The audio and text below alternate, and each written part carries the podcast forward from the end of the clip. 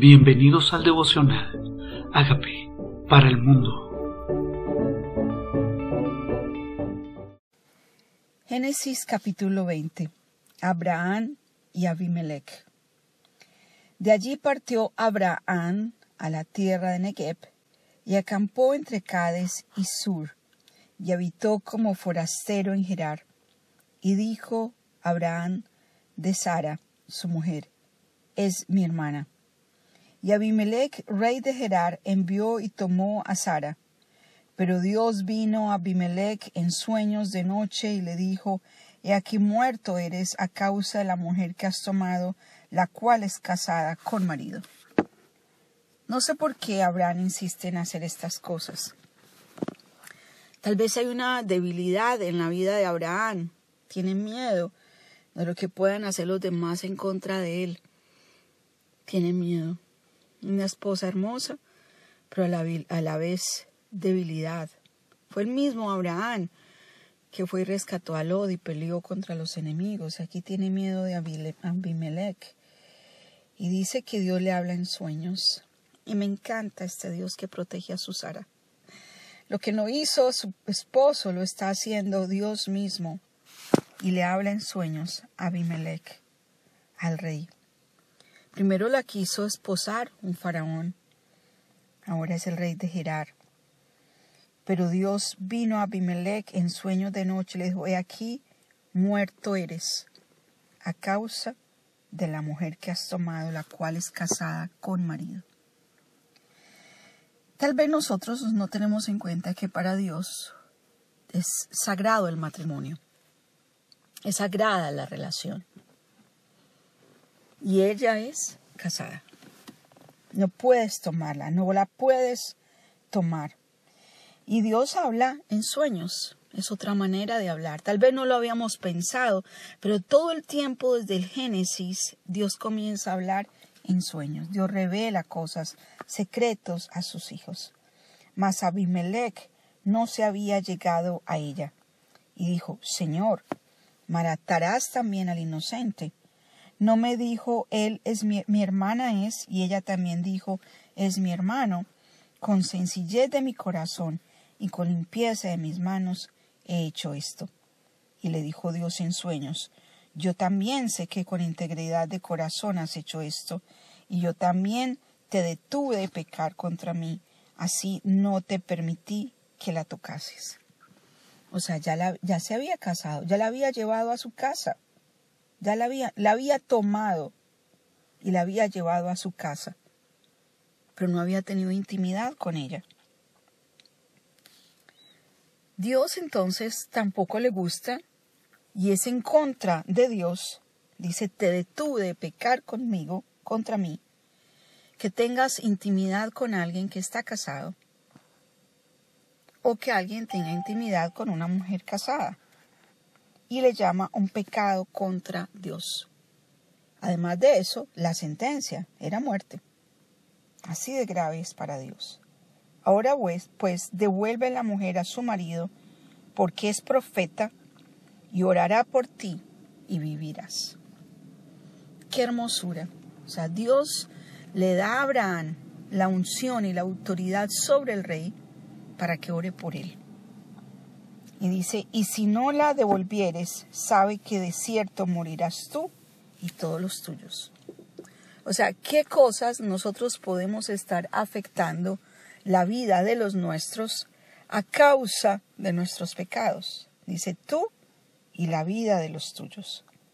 Entonces Abimelech se levantó de mañana y llamó a todos sus siervos y dijo todas estas palabras en los oídos de ellos y temieron los hombres en gran manera. Después llamó a Abimelech a Abraham y le dijo, ¿qué nos has hecho? ¿En qué pequé yo contra ti que has atraído sobre mí, sobre mi reino, tan grande pecado? O sea que un pecado que cometemos puede estar, sobre todo en el Antiguo Testamento, donde Cristo no había muerto, estaba cada uno en este momento cada uno vive por su propio pecado, pero hay herencias de pecado generacional. Y aquí está Abimelech siendo de maldición para todo un pueblo por haber tomado a Sara, que era una mujer casada. Dice, ¿qué has hecho, perdón, contra mí y contra mi pueblo, contra mi reino? Contra mi reino. O sea que cuando una persona comete pecado, está afectando a todo su reino, a todo lo que está bajo su autoridad.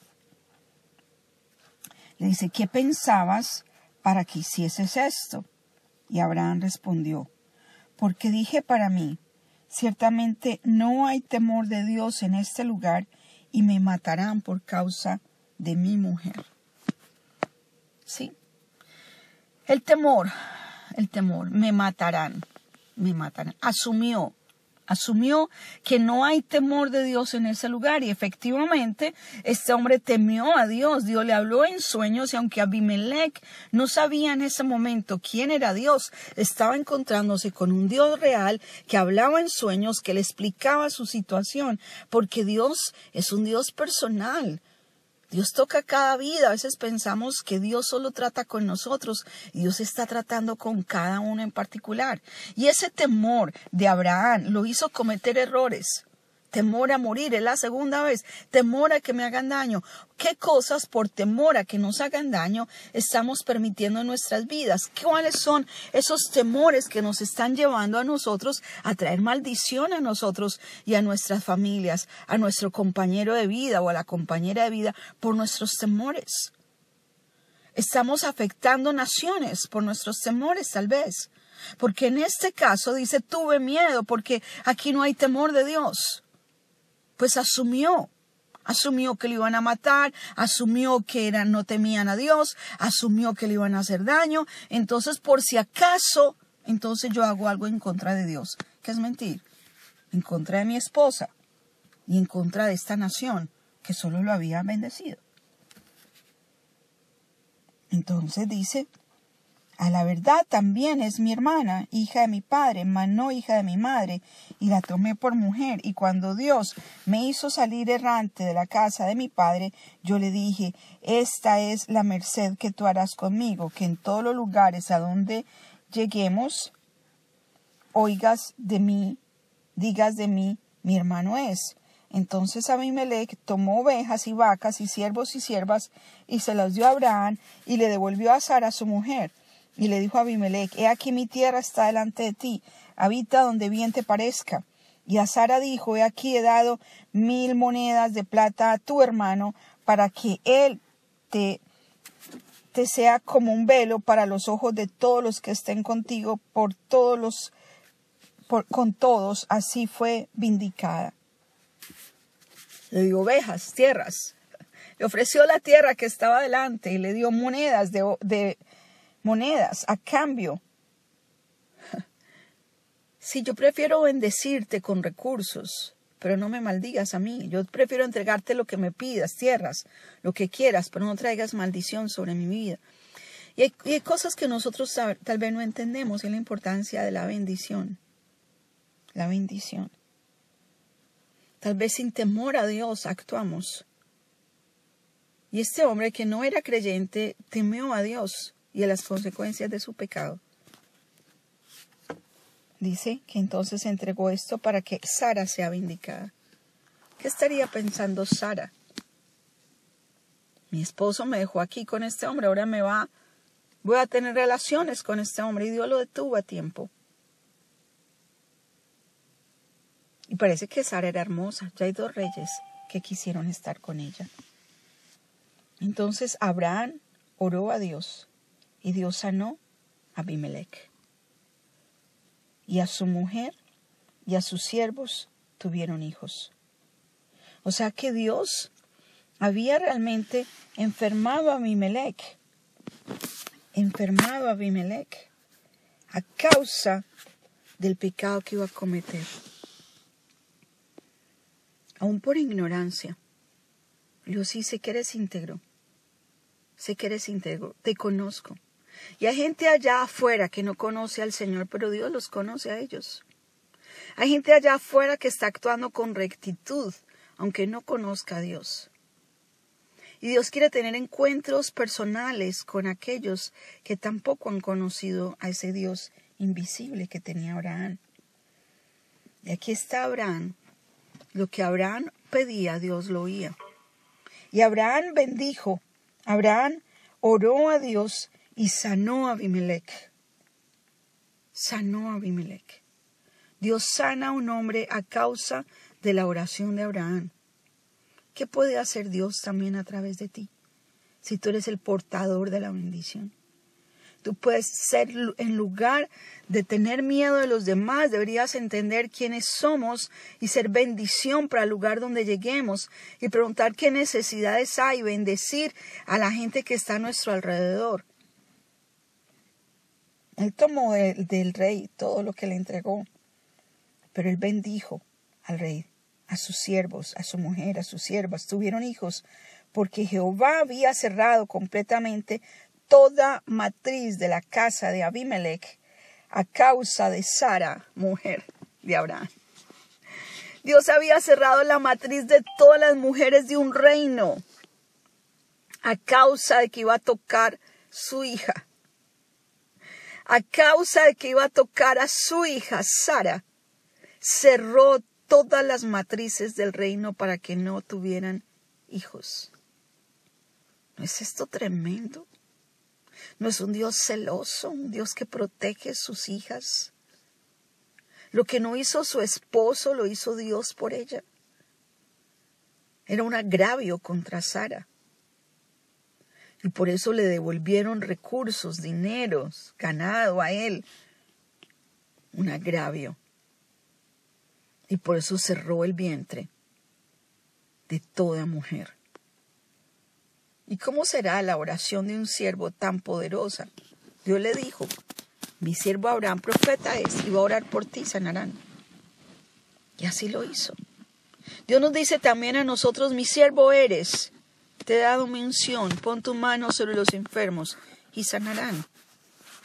Y Abraham le creyó a Dios desde el comienzo y oró a Dios y la gente recibió sanidad. Es un Dios que escucha, es un Dios que ve lo privado, eso que piensas que Dios no ve, eso que iba a pasar en la recámara del rey y Sara, Dios lo ve. Y Dios que ve todo para disciplinar, o Dios que ve todo para bendecir. Es al Dios a quien tenemos y a quien debemos también temer para apartarnos del mal, como hizo Abimelech. Y no solamente se apartó del mal, sino que dio ofrenda y regalos como retribución por su pecado. Inconsciente, no intencional, pero estaba viviendo las consecuencias. Hay de pronto puertas espirituales que has abierto que han traído maldición a los tuyos por ignorancia, por ignorancia, pero han recibido las consecuencias. Por eso es tiempo de conocer palabra de Dios, para que sea por ignorancia o por conocimiento, nosotros hoy nos apartemos del mal y recibamos de él bendición. Dile, Señor, rompe todo maldición que yo haya generado a causa de mis pecados en mi reino en mi pequeño reino, en mi pequeña familia, en mi casa, en los míos. Señor, perdóname si yo he abierto puertas por ignorancia que han traído maldición sobre los míos. Tal vez esterilidad, tal vez no esterilidad física, pero esterilidad de otro tipo. Tal vez, Señor, yo no he sido consciente de que tú eres un Dios real y he seguido jugando con pecados que tú ya me has dicho que me aparte de ellos. Hoy te pido perdón, porque esa sangre preciosa del Cordero fue la ofrenda. Ese sacrificio ya fue hecho por mi pecado y hoy me apropio de ese perdón, Señor, y deseo apartarme del mal. Porque a mi Milek no solamente entendió que había pecado, sino que se apartó del mal. Quiero pedirte, Padre, que por el poder de tu Espíritu me capacites, no solamente para pedir perdón, sabiendo que en tu sangre recibo perdón, sino poder para apartarme del mal. Gracias por morir en la cruz por mis pecados y ser mi Señor y mi Salvador. Amén.